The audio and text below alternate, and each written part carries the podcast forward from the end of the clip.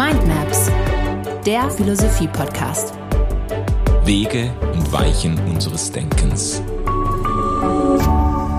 RefLab.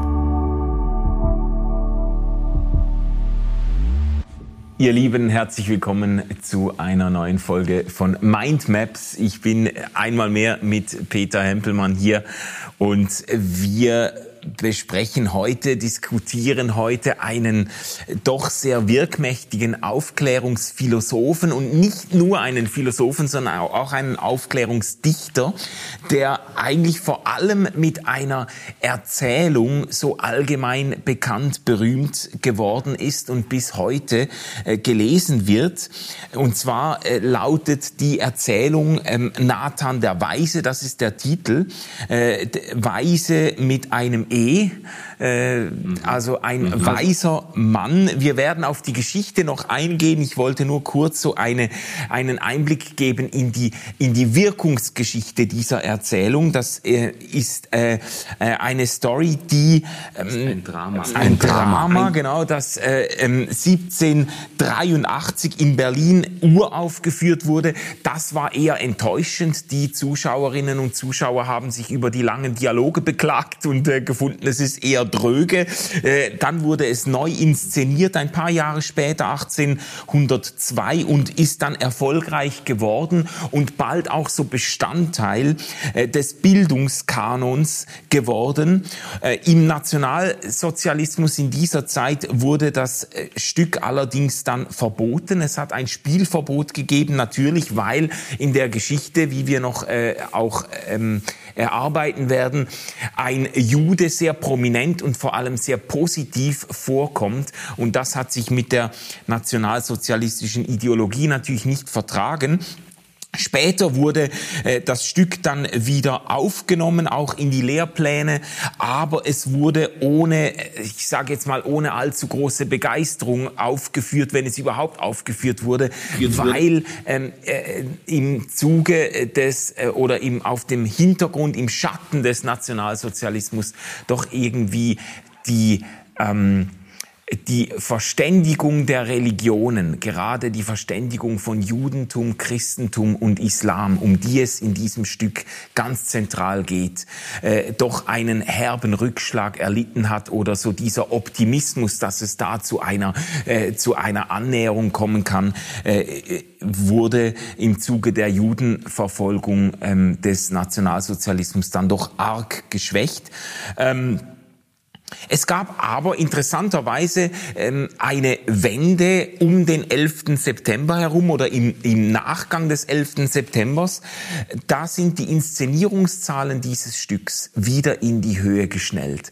Und äh, es ist interessant, dass offenbar diese Terroranschläge nicht den gleichen, äh, die gleiche Wirkung hatten wie äh, die, die Zeit des Nationalsozialismus, sondern im, im Nachgang des 11. Septembers weltweit nicht nur in Deutschland und in der Schweiz, in deutschsprachigen Ländern, sondern ähm, in Pakistan, Indonesien, Äthiopien und so weiter wurde dieses Stück wieder aufgeführt, weil man mit diesem Stück die Hoffnung auf Verständigung der Religionen ähm, irgendwie verbunden hat. Peter, äh, ich habe den Namen noch gar nicht genannt der Person des äh, Autors dieser Erzählung und bin jetzt auch nicht auf die Einzelheiten eingegangen.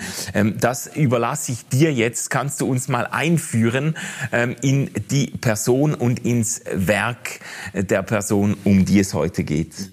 Ja, äh, das war eine sehr geschickte, Spannung erzeugende Einführung. Es geht um Gotthold Ephraim Lessing, die wahrscheinlich wichtigste Person der deutschen Aufklärung, natürlich immer nach Kant, aber in einem bestimmten Bereich eben deutlich äh, wirkungsmächtiger durch die Popularisierung von wichtigen Gedanken der Aufklärung. Und äh, du hast eben äh, schon darauf hingewiesen, dass er äh, bis heute Wirkung entfaltet, gerade auch bis unsere, bis in postmoderne Konstellationen hinein Wirkung entfaltet als äh, Propagator eines, eines Modells, wie Religionen tolerant miteinander ja. umgehen können. Ja. Ähm, Ob das jetzt seine Ursprungsintention so trifft, das werden wir uns nachher noch ein Stück weit anschauen. Aber hier sehen wir ähm, angefangen eben auch bei, in der Rezeption von Hans Küng über Karl-Josef Kuschel und so weiter, ähm, die ja Lessing zum Mittelpunkt ihres religionstheologischen ähm, Konzeptes machen, äh, den Versuch, Lessing aufzunehmen und zu propagieren als ein äh, Modell dafür, wie Religionen konfliktfrei und tolerant miteinander umgehen können. Und äh, wir haben den, den Lessing auch in den 70er, 80er Jahren im Bereich der protestantischen Theologie, ähm, der, des Religionsunterrichtes äh, schon ganz, ganz stark gehabt. Und er hat, das hast du ja auch erwähnt, äh, in dem klassischen Deutschkanon immer, immer schon eine ja, Rolle. Also ab, ja. alle, die, zumindest alle, die Gymnasium gemacht haben, Sollten, äh, haben wahrscheinlich, diese Gel dieses gelbe Reklambüchlein noch ja. in der Hand gehabt. Heute, keine Ahnung, ob es immer noch gelb ist, aber das wurde äh, oft aufgelegt und von, von äh, Hunderttausenden von Gymnasiasten gelesen. Ja, man, gelesen. ja, man, das ist eigentlich auch schön. Man kann sich immer wieder darauf beziehen und an äh, Nathan der Weise dann eben auch Dinge deutlich machen. Ähm, es gibt eine Geschichte in diesem Zusammenhang und das ist die Geschichte von ähm, äh, Boccaccio im Decamerone, äh, die, die Lessing dann zur Grundlage dieser ähm, dieses Dramas macht. Aber auf die Inhalte kommen wir ja nachher noch. Ich soll ja kurz auch etwas sagen ja. zur Person. Ja, also, ähm, also ja. die Lebensdaten 1729 bis 1781. Also wir sind wieder oder immer noch im 18. Jahrhundert. Lessing wird äh, groß erzogen in einem lutherisch-orthodoxen Haushalt und äh, wenn das, wenn man da hineingeboren wird, dann ist das Schicksal nahezu unentrinnbar, dass man also wie der Vater auch auch ähm, äh, Pfarrer wird. Also es ist ein Pfarrerhaushalt. Er muss Theologie studieren und von ihm überliefert ist dann der Satz: Ich äh, bin ähm, Liebhaber von Theologie, aber ich bin nicht Theolog. Ähm, das sagt eigentlich mhm. schon alles. Mhm. Also es ist eine, ein großes Interesse an Religion da aber nicht an konfessioneller Religion. Und äh, er, er studiert also querbeet nahezu alles, Medizin, Mathematik und so weiter und so weiter, äh, ist unglaublich belesen, kommt sehr, sehr rum, wird sehr relativ früh von der Berliner Akademie der Wissenschaften als auswärtiges Mitglied integriert, lernt dort den Moses Mendelssohn äh, kennen, der dann, der ja die zentrale Figur der jüdischen Aufklärung ist und so weiter. Also er, er, ähm, er hat immer nur ein Problem, also wo bekomme ich das Geld für meinen Lebensunterhalt her? und ist dann, ähm, das ist ja so bei, bei sehr, sehr freien Intellektuellen und Akademikern, auch damals schon. Und er wird dann ähm, in Hannover vom Landesherrn angestellt als Chef der äh, dortigen äh, Bibliothek in Wolfenbüttel. Und äh, das gibt nun schon einen ersten Hinweis. Die sogenannten Wolfenbüttler Fragmente sind im Zusammenhang mit Lessing ganz, ganz wichtig.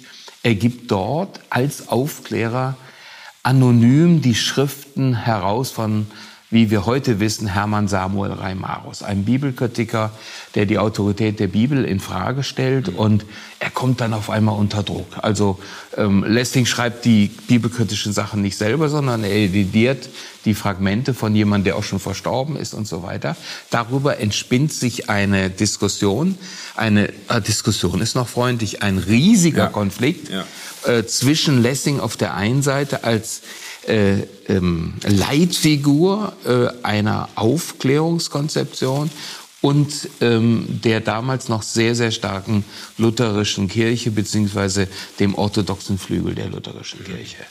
Und äh, Hauptfigur ist dann der Ham äh, Hauptfigur dieser Auseinandersetzung ist der Hamburger Hauptpastor Johann Melchior Götze und Lessing, und die fetzen sich richtig. Und Lessing schreibt unter anderem einen Anti-Götze. Und der Landesvater schaut sich das an und der weiß natürlich auch, irgendwann wird's gefährlich. Und Lessing überzieht, auf Deutsch gesagt. Und ähm, wobei, woran will man das messen? Er nimmt sich das Recht, seine, seine Überzeugung zu veröffentlichen, aber er nimmt nicht genügend politisch Rücksicht. Und dann kommt ein äh, Publikationsverbot für theoretisch-theologische mhm. Schriften. Mhm. Und da merkt man jetzt aber, was das für ein Typ ist. Und das finde ich richtig geil, was er macht. Er sagt, okay, also wenn ich theoretisch nichts mehr schreiben darf, ich bin ja auch Dichter. Und dann diesem Publikationsverbot haben wir im Grunde Nathan den ja. Weisen zu verdanken. Ja. Weil er dann schwenkt er einfach um und sagt, ich kann ja auch anders. Und produziert dann eben dieses Drama, das bis heute die allergrößte Wirkung entfaltet hat. Wir kennen ja auch noch Emilia Galotti und so weiter. Aber das reicht ja, pardon, hinten und vorne nicht an die Inhalte, an den Gehalt letzten Endes. Der, er wechselt einfach das Genre. Ihm er wird quasi er wechselt äh, das Prosa-Schriften ja. werden ihm verboten und dann sagt er, gut, dann äh, erzähle ich eine Geschichte. Und es ist wahrscheinlich vom Medium her auch nicht ganz so zufällig oder unwahrscheinlich, dass ausgerechnet diese eingängige Geschichte dann eine solche Verbreitung gefunden hat. Denn man ja. müsste fast dankbar ja, sein, dass er das in, hätte er eine philosophische Abhandlung geschrieben, wäre es wahrscheinlich äh, auch spannend gewesen, aber hätte möglicherweise nie diese Leserschaft gefunden. Ja, ja, eben. Äh, damit erreichst du dann natürlich noch mal andere Leute als die Leser der Kritik der Vernunft. Mhm. Ne? Mhm. In der Sache äh, oder die Religion innerhalb der ganzen der bloßen Vernunft, in der Sache ganz, ganz ähnliche Aussagen, wie wir vielleicht noch sehen werden, aber eben ein, eine viel breitere Wirkung. Ja. ja. ja. Magst du äh, die Geschichte jetzt doch schon mal in Grundzügen wiedergeben oder vielleicht die, die Pointe oder der bekannteste Teil der Geschichte von Nathan dem Weisen, ja. äh, die Ringparabel, das ist ja nur eine Geschichte in der Geschichte quasi, die erzählt. Ja, die erzählt. ja richtig. Da muss man jetzt also sehr, sehr aufpassen, ähm, dass man sich nicht in Kleinigkeiten verheddert. Äh, es, geht, es geht im Grunde ähm, um einen bestimmten Schauplatz ähm, von Nathan der Weisen. Das ist die Zeit des dritten Kreuzzuges. Und der ähm, Saladin, der äh, Herrscher von Jerusalem, der arabische, also muslimische Herrscher, der möchte ein gut ein Darlehen bekommen von dem Juden Nathan, der da eben auch in Jerusalem ist äh, für den Krieg und so weiter. Und äh, die dritte Person, die da auch noch eine Rolle spielt, ist ein christlicher Tempelherr, also einer von der Gegenpartei. Ja, ja. Aber das nur nebenbei. Und äh, der Nathan, der überlegt jetzt, wie komme ich aus dieser Situation heil wieder raus. Und ähm, in diesem Zusammenhang erzählt Nathan genau diese Geschichte. Nathan der Weise, der Titel, die titelgebende Person, erzählt dann eine Parabel, kein Gleichnis, äh, wo man ja nur auf einen Zug sich konzentrieren kann, sondern eine Parabel, die nach verschiedenen Seiten hin ausgedeutet mhm. werden kann. Mhm. Und zwar diese sogenannte Ringparabel. Und jetzt komme ich endlich zur Sache. Und diese Ringparabel handelt von drei, ich deute sie direkt auch aus, äh, handelt von drei Söhnen. Mhm. Oder zunächst mal von einer, von einer großen Handelsfamilie. Äh, und ähm, in dieser Familie ist es üblich, dass der Vater seinen Ring, also quasi die Identitätsgröße der Familie, äh, bei seinem Tod immer an die, an, den, an die nachfolgende Generation weitergibt. Und zwar an den Sohn, den er für den qualifiziertesten hält, von dem er glaubt, der es würdigt, hier die Tradition ja. weiterzuführen. Ja. Also eine Familie als Traditionsunternehmen. Und das geht über Generationen immer so weiter. Und äh, dann kommt es auf einmal zu einer Familienkonstellation, wo der Vater drei Söhne hat äh, und alle drei eigentlich ihm gleich wert sind.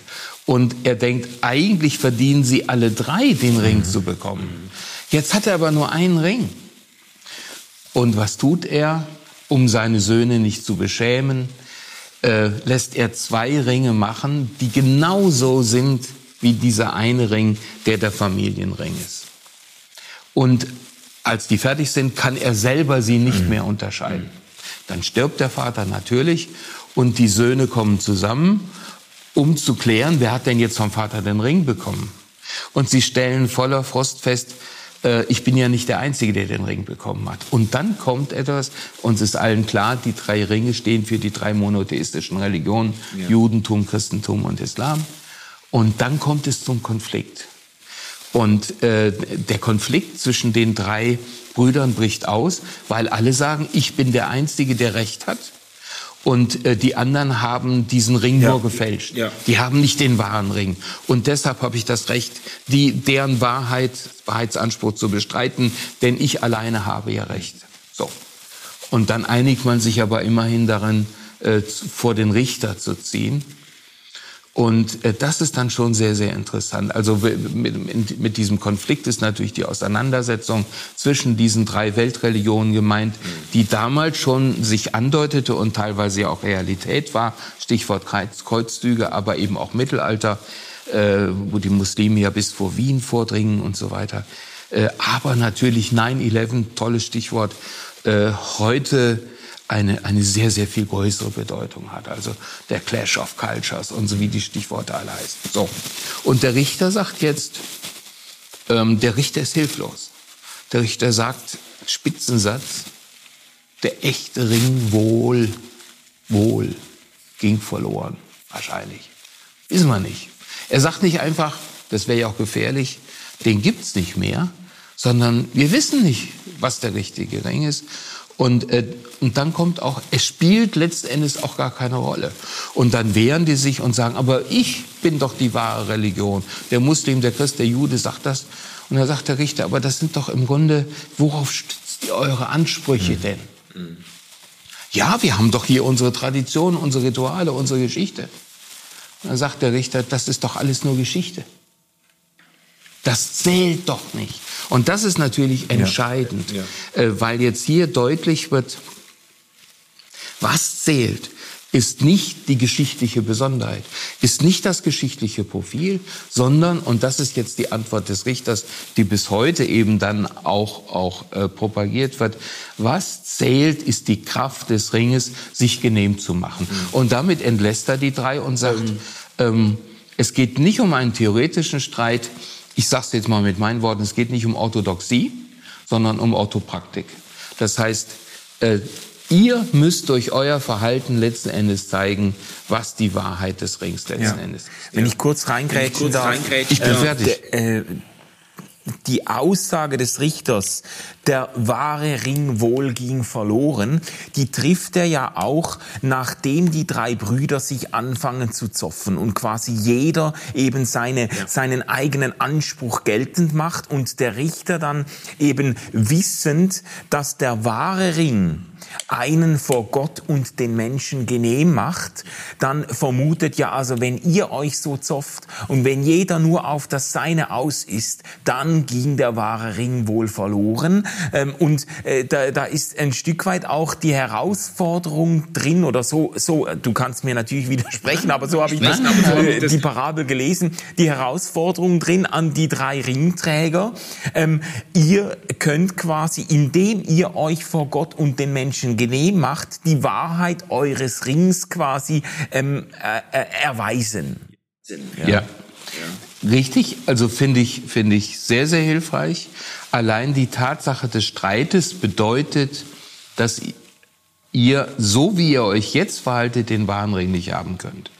Trotzdem ist natürlich die Aussage im Hinblick auf die aufklärerische Verhältnisbestimmung von historischer und vernünftiger Religion äh, sehr, sehr wichtig, weil ähm, es bedeutet, dieses Wohl ist so, so doppeldeutig. Der wahre Ring, Wohl ging verloren. Wir, wir können nicht dogmatisch anhand von inhaltlichen Kriterien darüber entscheiden, ob eine Religion wahr ist oder nicht. Es bleibt uns nur noch das Praktische, das mhm. Pragmatische. Mhm. Es muss sich ethisch zeigen.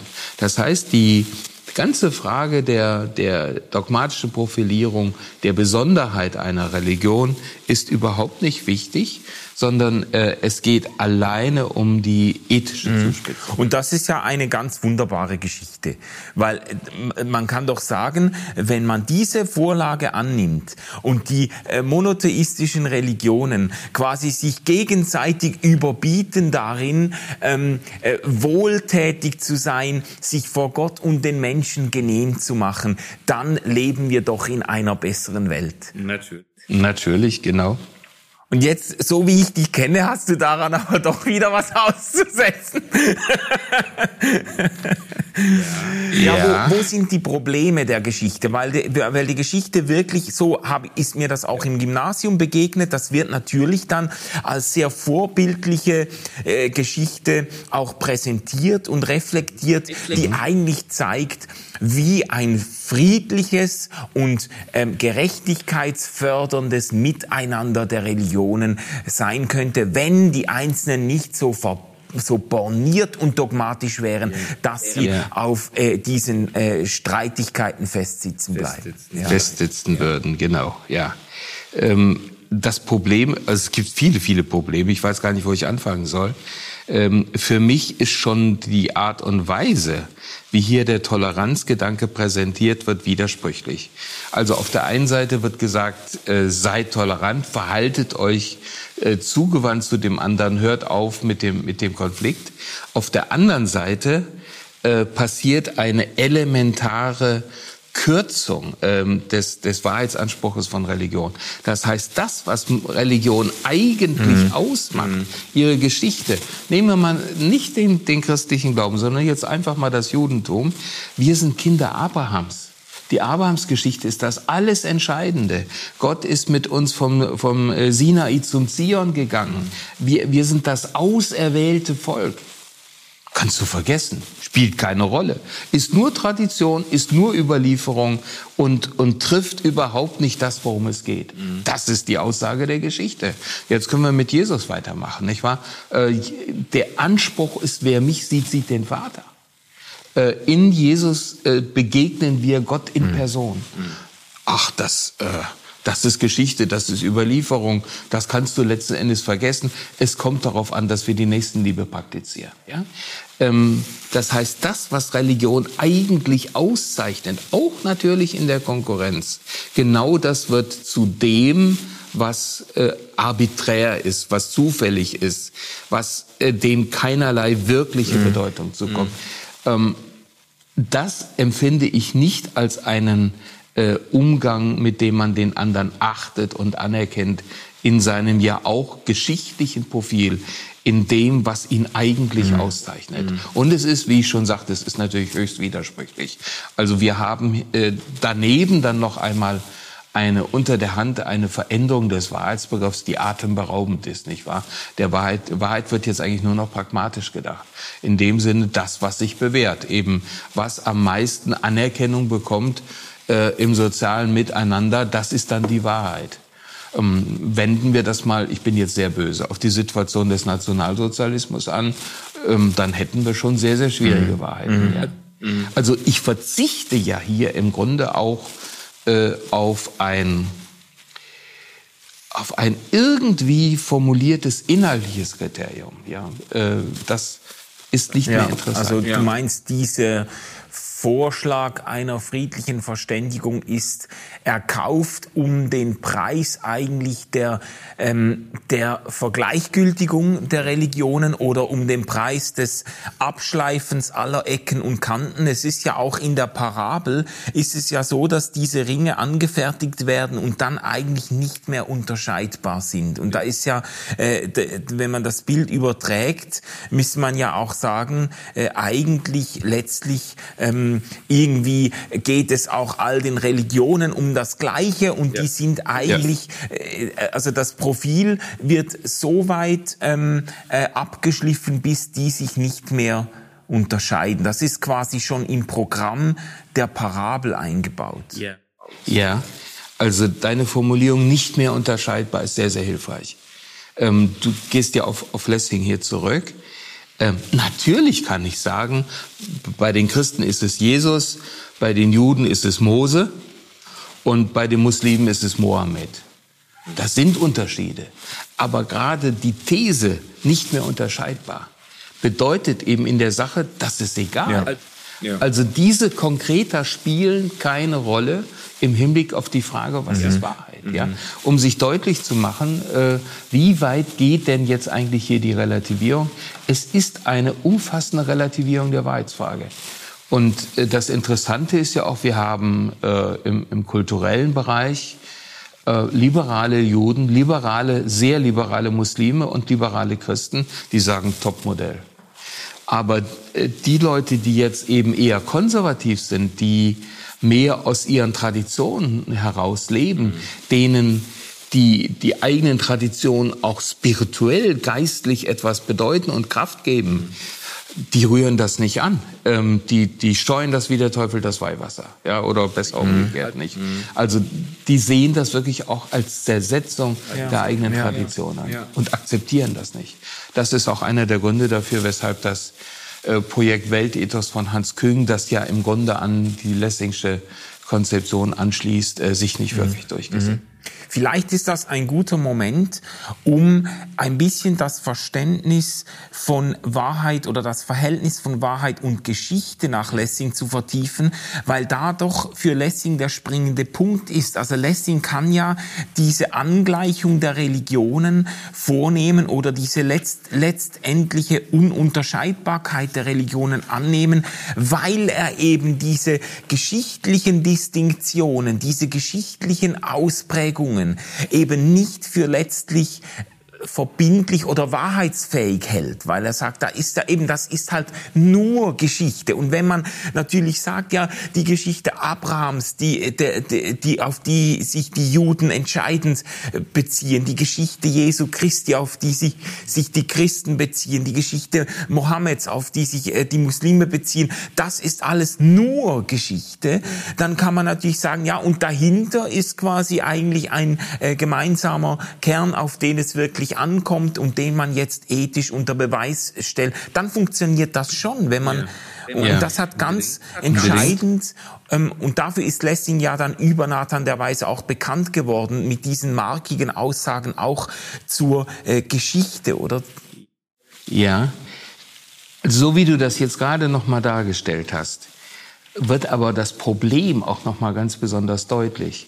Also wenn ich dann sage, ähm, die, die Historie, die, die historische Wahrheit interessiert eigentlich nicht. Was er an anderer Stelle ja dann auch nochmal begründet, vielleicht sollten wir da nachher noch kurz darauf zu sprechen kommen, äh, sondern es geht um die vernünftige mhm. Religion. Es geht um die vernünftige Wahrheit, wie sie sich dann auch in geschichtlicher Religion manifestieren kann. Und wenn ich mir dann diese vernünftige Wahrheit anschaue, die eine rein ethische ja. ist, ja. Ähm, und, und schaue, welche Kriterien werden hier angelegt, dann muss ich mich nicht nur als Christ fragen, sondern auch als Jude und als Muslime, wo kommen denn diese Kriterien her? Mhm. Mhm. Diese Kriterien sind ja urchristlicher Natur. Also diese Forderung der Nächstenliebe, sich genehm zu machen und so weiter. Also das ist ja der Kern, auf dem man christliche Ethik bringen kann. Und die Frage ist sehr wohl, nicht, ob es nicht auch noch die Aufforderung zur Nächstenliebe im Islam gibt. Das werde ich sicherlich irgendwo im Koran auch finden oder lässt sich dort finden. Aber ist das wirklich der Mittelpunkt? Ähm, geht es im, im Islam nicht tatsächlich nochmal um ganz, ganz andere Sachen? Also mein Vorwurf ist letzten Endes, hier passiert wieder äh, Kulturimperialismus. Der christliche Glaube wird in der Sache zum Kriterium für wahre, vernünftige Religion. Und das haben wir sowohl bei Immanuel Kant wie auch jetzt der eben, wie wir in unserer Kant-Folge, zweiten Kant-Folge gesehen haben, äh, christlichen Glauben in Vernunftreligion mhm. übersetzt. Mhm. Äh, das haben wir eben bei Kant wie auch ja, man, man, könnte das sogar ähm, äh, an der Versuchsanordnung dieser Ringparabel selber nachweisen, dass schon metaphorisch äh, es geht um einen Vater, der seinen Söhnen äh, den Ring weitergibt. Diese, dieses Verhältnis äh, ähm, äh, zum Vater, das ist ja für das Gottesverhältnis der Christen äh, sicher äh, am entscheidendsten wahrscheinlich. Und dann äh, nachher wird das transformiert in einen Richter, vor den äh, dann die Söhne treten. Auch das, dieser Gerichtshorizont ist, ähm, ist äh, doch spezifisch, äh, sicher nicht nur, aber auch spezifisch christlich. Also schon in der Metaphorik zeigt sich eigentlich, ja. äh, dass sich die Geschichte sehr stark innerhalb dieser christlichen Bildwelten ja. auch bewegt. Ja, ja. Ganz, ganz sicher ist das so, ja. Und äh, also wir haben hier tatsächlich dann das äh, wieder das alte Schema, äh, beziehungsweise im 18. Jahrhundert neue, aber von Kant her schon uns bekannte Schema äh, von Vernunftreligion und historischer Religion. Mhm. Es gibt übrigens, da müssen wir jetzt nicht lang drauf eingehen, aber eine Schrift, die im Bereich der Philosophie dann eben auch Furore gemacht hat, ist die Schrift die Geschichte äh, des, äh, der Erziehung des Menschengeschlechts. Ja. ja. die Erziehung des Menschengeschlechts. Und äh, in der er im Grunde eine ähnliche, in der Sache genauso verlaufende Synthese von Religion und Vernunft letzten Endes äh, propagiert und sagt, also es gibt das Zeitalter des Alten Testamentes und des, des Neuen Testamentes. Und ähm, das, da hat Gott den Menschen seine Wahrheit offenbart, aber in geschichtlich zufälliger und eben nicht gereinigter Natur. Und dann kommt das Zeitalter der Vernunft, das goldene Zeitalter. Und hier die Vernunft aus sich selbst heraus stellt sich in völliger Klarheit dar. Ähm, die Religionen geben den Menschen diese Wahrheit schon früher, aber im Zeitalter der Vernunft bekommen die Menschen diese Wahrheit in gereinigter ja. Form. Ja. ja. Also das ist ein, ein genialer Syntheseversuch, der aber wieder auch die Dominanz, das, das Prä des, des vorausgesetzten Vernunftbegriffes, der ja im Grunde sehr einseitig ist, ähm, sehr, sehr schön mhm. deutlich macht. Mhm. Äh, es gibt ja noch eine andere Schrift von Lessing, die auch äh, zu einiger Berühmtheit gelangt ist oder ähm, die zumindest erwähnenswert ist in diesem Zusammenhang auch. Äh, wie heißt das nochmal? Vom Erweis des Geistes, und der Kraft. Geistes und der Kraft. Da geht ja. er doch auch sehr pointiert auf das Verhältnis von äh, Wahrheit oder Religion und Geschichte ein und macht deutlich, ähm, äh, warum er eben Geschichte letztlich nicht für einen äh, geeigneten Träger von, äh, von Wahrheitsansprüchen hält. Ja, beziehungsweise er formuliert das apodiktisch.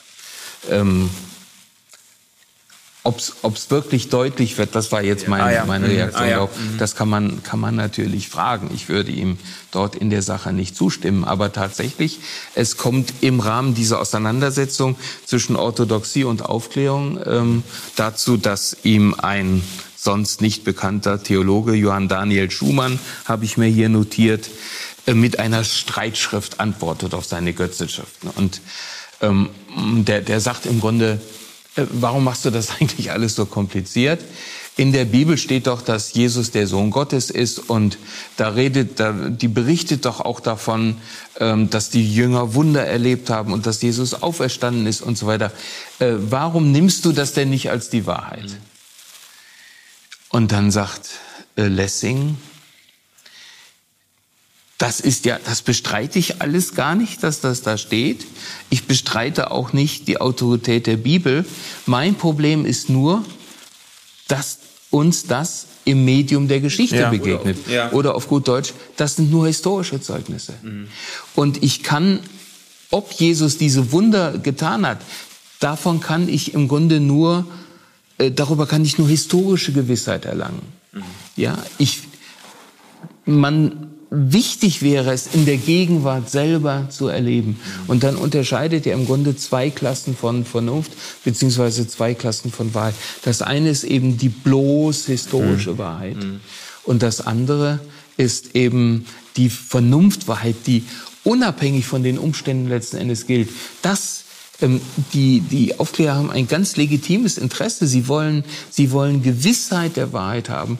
Und die können sie, ihre Überzeugung nach, eben nur in sich selbst finden, beziehungsweise in einer Vernunft, die allen ja, gemeinsam ist, unterstellt. Wir haben ja gesehen, dass das so nicht stimmt. Äh, und deshalb misstrauen sie der Geschichte.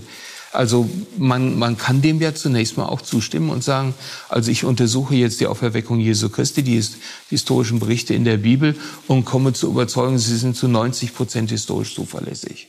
Ja, ist ja wunderbar. Aber kann mein Glaube auf Wahrscheinlichkeitsurteilen ja. beruhen? Das ist letzten Endes der, der Einwand. Ja? Die Wahrheit kommt uns hier nur geschichtlich vermittelt entgegen.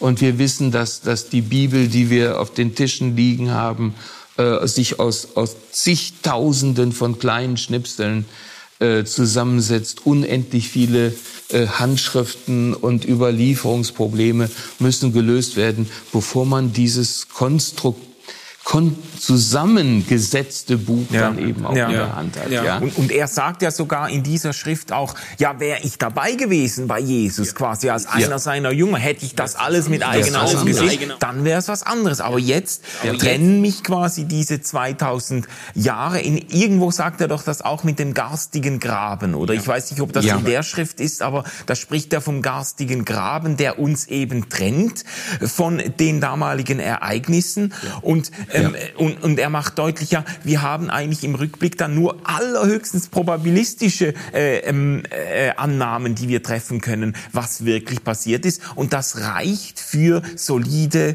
äh, Gewissheit und Wahrheitserkenntnis für ihn nicht Nein. aus. Nein, wenn es um die Wahrheiten der Religion geht, reicht das in der Tat nicht aus. Ähm, der garstige Breitegaben, mich trennt ein garstiger Breite, Breitegaben äh, das ist äh, zunächst einmal ist es ganz, ganz wichtig, wenn man den Text auch ernst nimmt äh, in seinen konkreten Aussagen. Das ist dieser garstige Graben zwischen dem bloß historischen und dem ewig Vernünftigen. Mhm. Ja.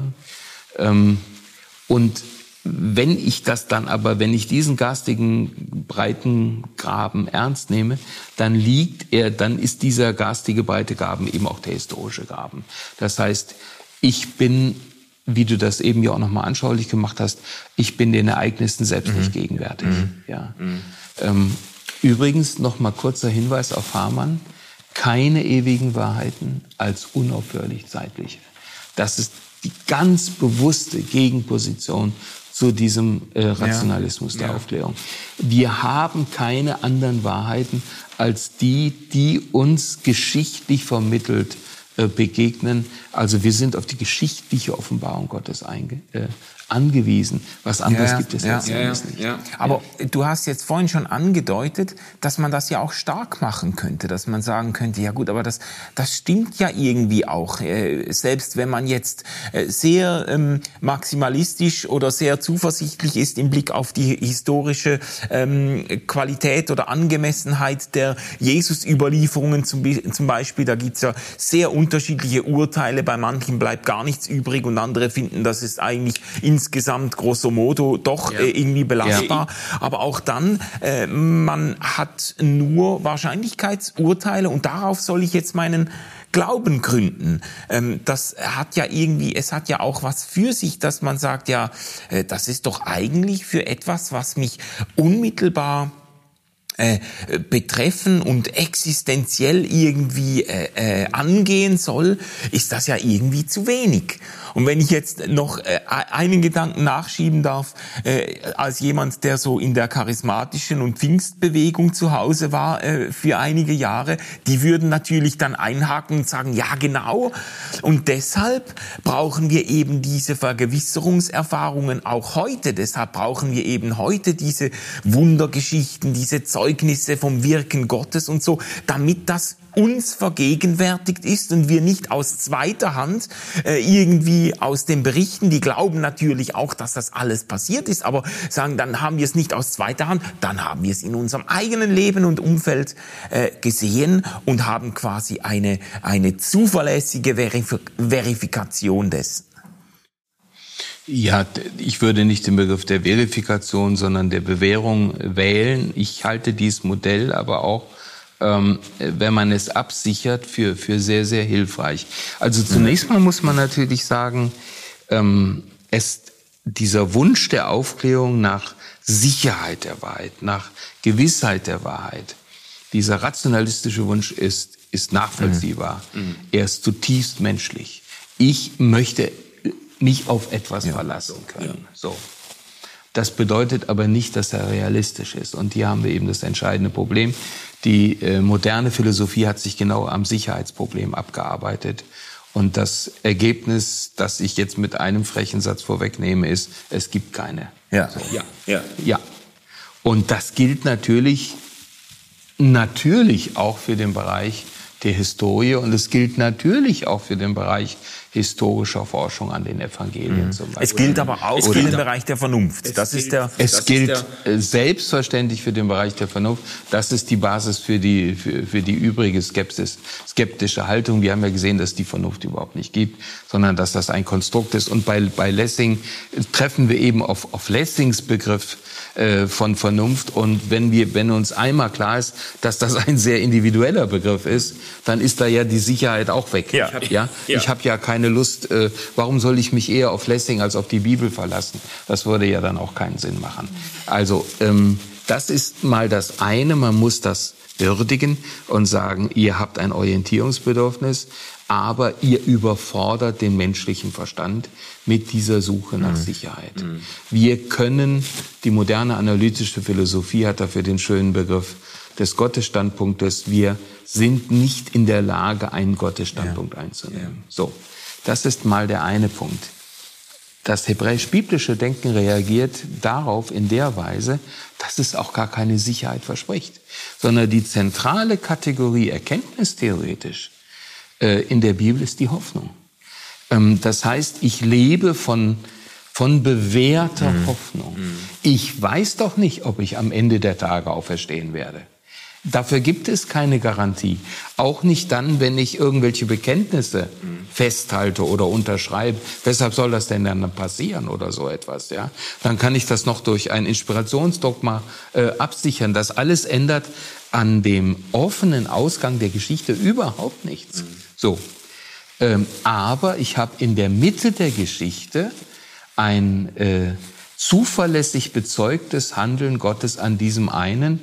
Äh, Gott hat diesen einen Jesus Christus aus dem Tod erweckt und hat damit seine Macht gezeigt, äh, auch Tote aufzuerwecken. Und das gibt mir dann letzten Endes eine begründete Hoffnung.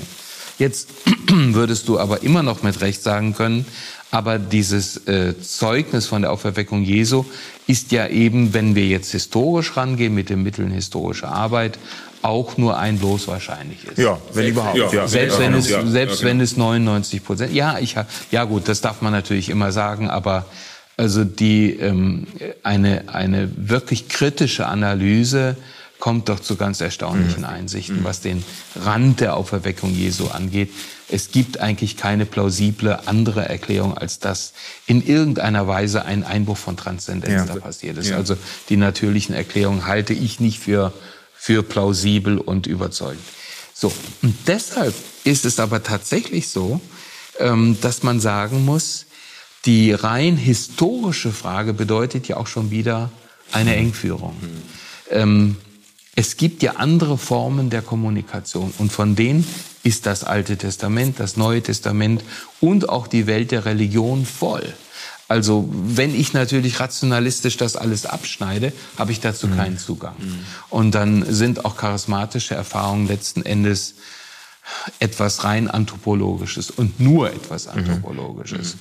Aber wenn ich mich für diesen Bereich der Spiritualität öffne oder eben auch diese rationalistische Verengung aufbreche, dann kann es mir passieren, und das halte ich für den christlichen Glauben für essentiell, dass der Jesus, von dem mir im Neuen Testament berichtet wird, und es wird ja sehr viel über ihn und sein Wirken berichtet, dass ich ihm in der Gegenwart äh, in einer in konkreten Manifestationen auch begegnen kann.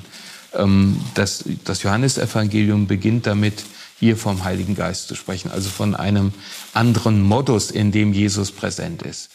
Und erst beides zusammen, also die isolierte charismatische Erfahrung, kann natürlich Spinnerei sein. Also ich, ich kann mich ja in irgendwelche Gefühle oder Emotionen oder Erfahrungen dann auch sehr leicht hineinbringen.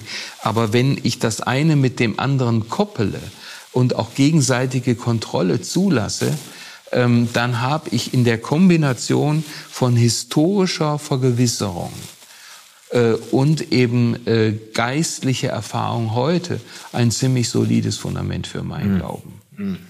Aber eben es, es, es braucht auch diese Dimension der, wie man auch immer das dann erlebt oder ausdeutscht, das muss ja nicht jetzt ein äh, äh, pietistisches Bekehrungsformular sein, das man da abschreitet, sondern äh, es, es können äh, verschiedene Formen der Transzendenzerfahrung, der Erschließungserfahrung sein, aber das ist doch auch das, wenn man Leute fragt, die mit einiger Überzeugung sich als Christinnen und Christen bezeichnen, auch eben äh, auch weit außerhalb eines hochreligiösen oder äh, evangelikalen Raums, äh, dann äh, begegnen uns ja genau diese Geschichten. Dann begegnet, un, begegnen uns äh, ähm, äh, Momente, Erfahrungen, in denen sich für Menschen irgendwo etwas verdichtet, in denen sie sagen, da habe ich irgendwo, da habe ich das Gefühl gehabt, da bin ich Gott begegnet oder da hat sich bei mir etwas, etwas ähm, vergewissert und so. Und es ist nicht eben, ähm, oder ich,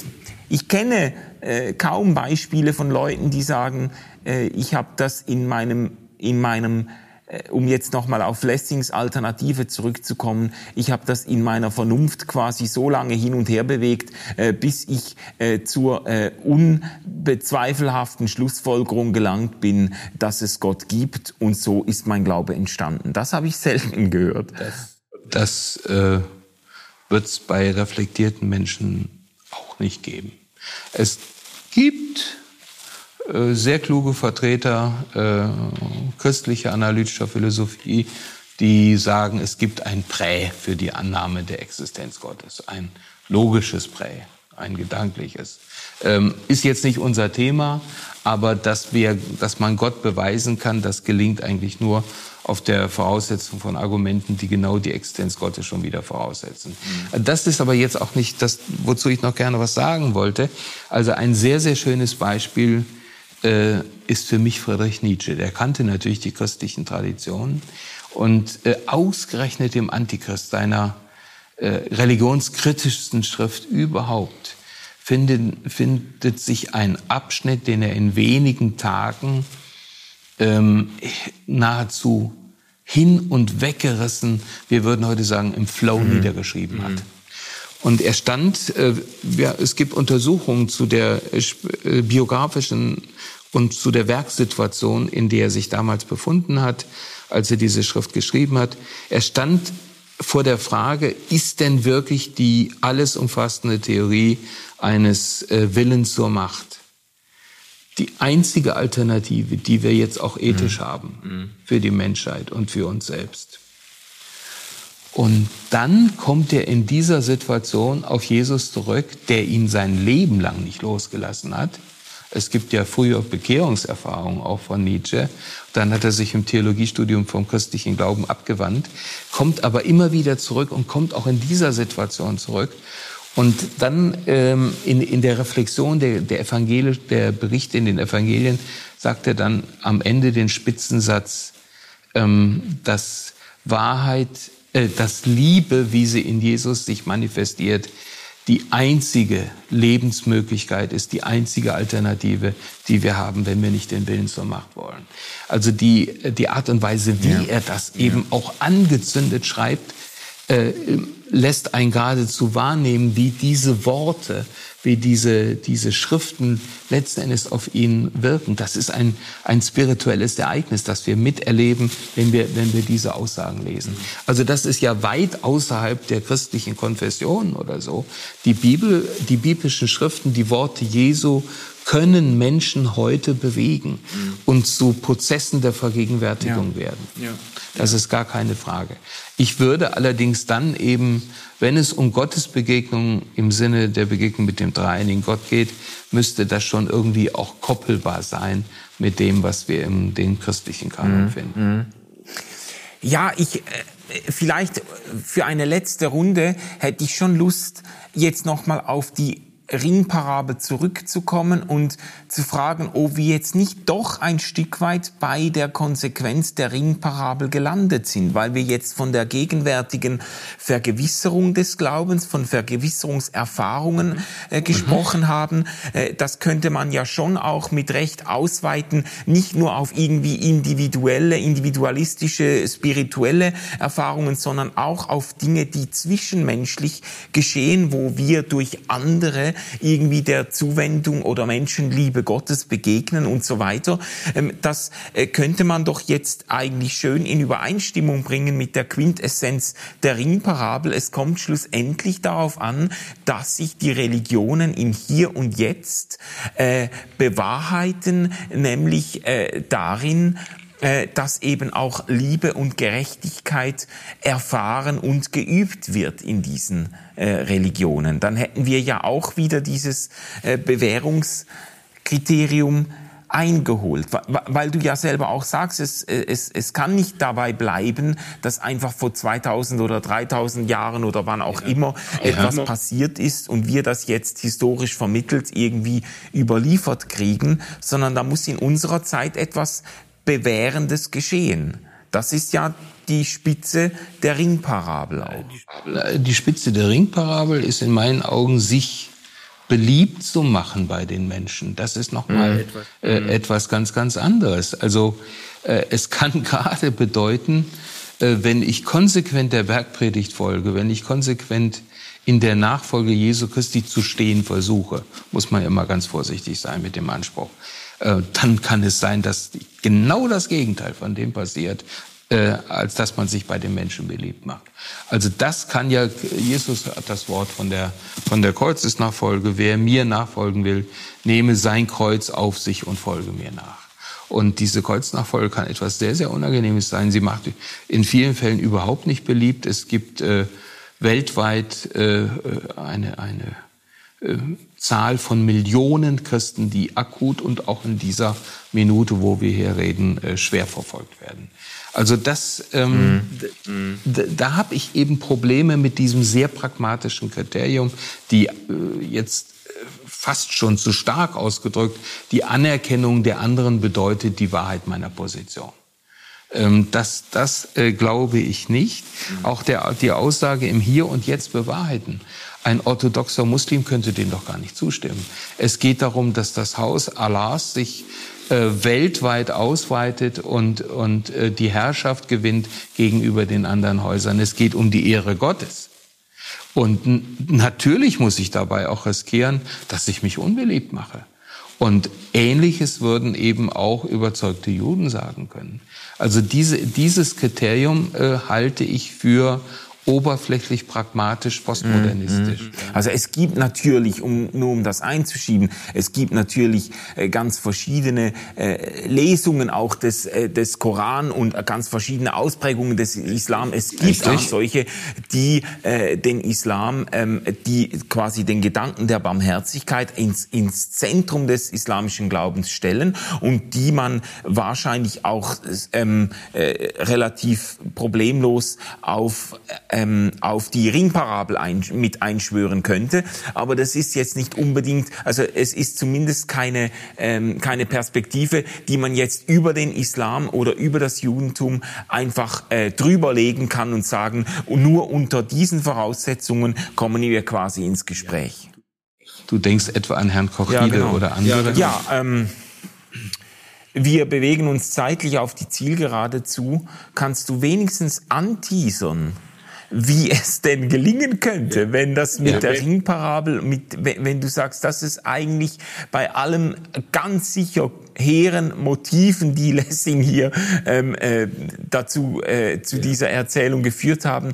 Es ist ein Versuch, der letztlich die, äh, das Selbstverständnis und die Eigenständigkeit der Religionen nicht genügend achtet, um wirklich erfolgsversprechend auch äh, zu sein. Ja. Ähm, und ja. letztlich sogar ganz stark christliche Vorverständnisse ähm, äh, den anderen monotheistischen Religionen als, als Diskursvoraussetzung vorgibt. Wie könnte es denn gelingen? Ja, das ist eigentlich ein Thema für eine ja. eigene Folge. Ja. Ähm, wir haben es in der Bewertung der Ringparabel und des Modells, das uns hier begegnet, mit einem Problem zu tun, das bis heute in der Philosophie nicht ausreichend reflektiert wird. Es geht um den performativen äh, Widerspruch, der sich ergibt, wenn ich einfach zu Toleranz auffordere. Also die Form von Toleranz, die uns hier begegnet, ist eben nur realisierbar, unter der Voraussetzung einer Intoleranz gegenüber den Inhalten. Und ich würde äh, auf dieser Ebene dann sagen, was wir brauchen, ist eine Ausdifferenzierung im Toleranzbegriff selber.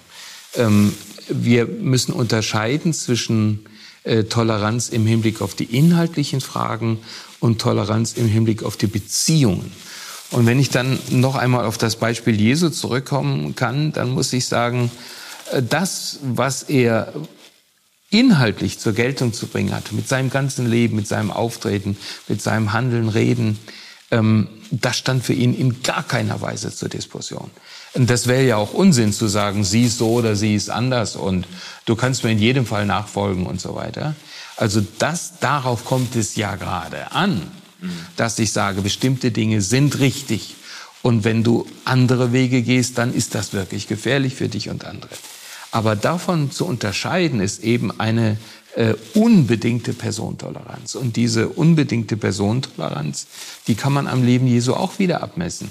Er ist bereit gewesen, die Konflikte, die sich an seiner Botschaft und an seinem Auftreten entzündet haben, mit den Pharisäern, Schriftgelehrten, Eliten des damaligen äh, jüdischen Volkes, äh, auf sich selbst zu nehmen und am eigenen Leib auszutragen. Und er hat diese Konflikte eben nicht den anderen zugemutet. Und hier entsteht jetzt ein, ein äh, ausdifferenziertes Modell von, von Intoleranz in der Sache, um der Wahrheit willen und unbedingter Toleranz gegenüber der Person des anderen, ähm, wo ja der Ursprungssinn von Toleranz auch nochmal zum Ausdruck kommt, tolerare äh, im Sinne von ertragen, an etwas leiden. Und das halte ich für die spezifische Form, die spezifisch angemessene Form christlichen Wahrheitszeugnisses, das eben dann auch in der äh, von Lessing geschilderten Situation nicht fundamentalistisch beansprucht. Wir haben die Wahrheit, ja. wir haben ja. den Ring, sondern wir zeigen euch den Weg dahin, wo wir selber die Wahrheit gefunden haben.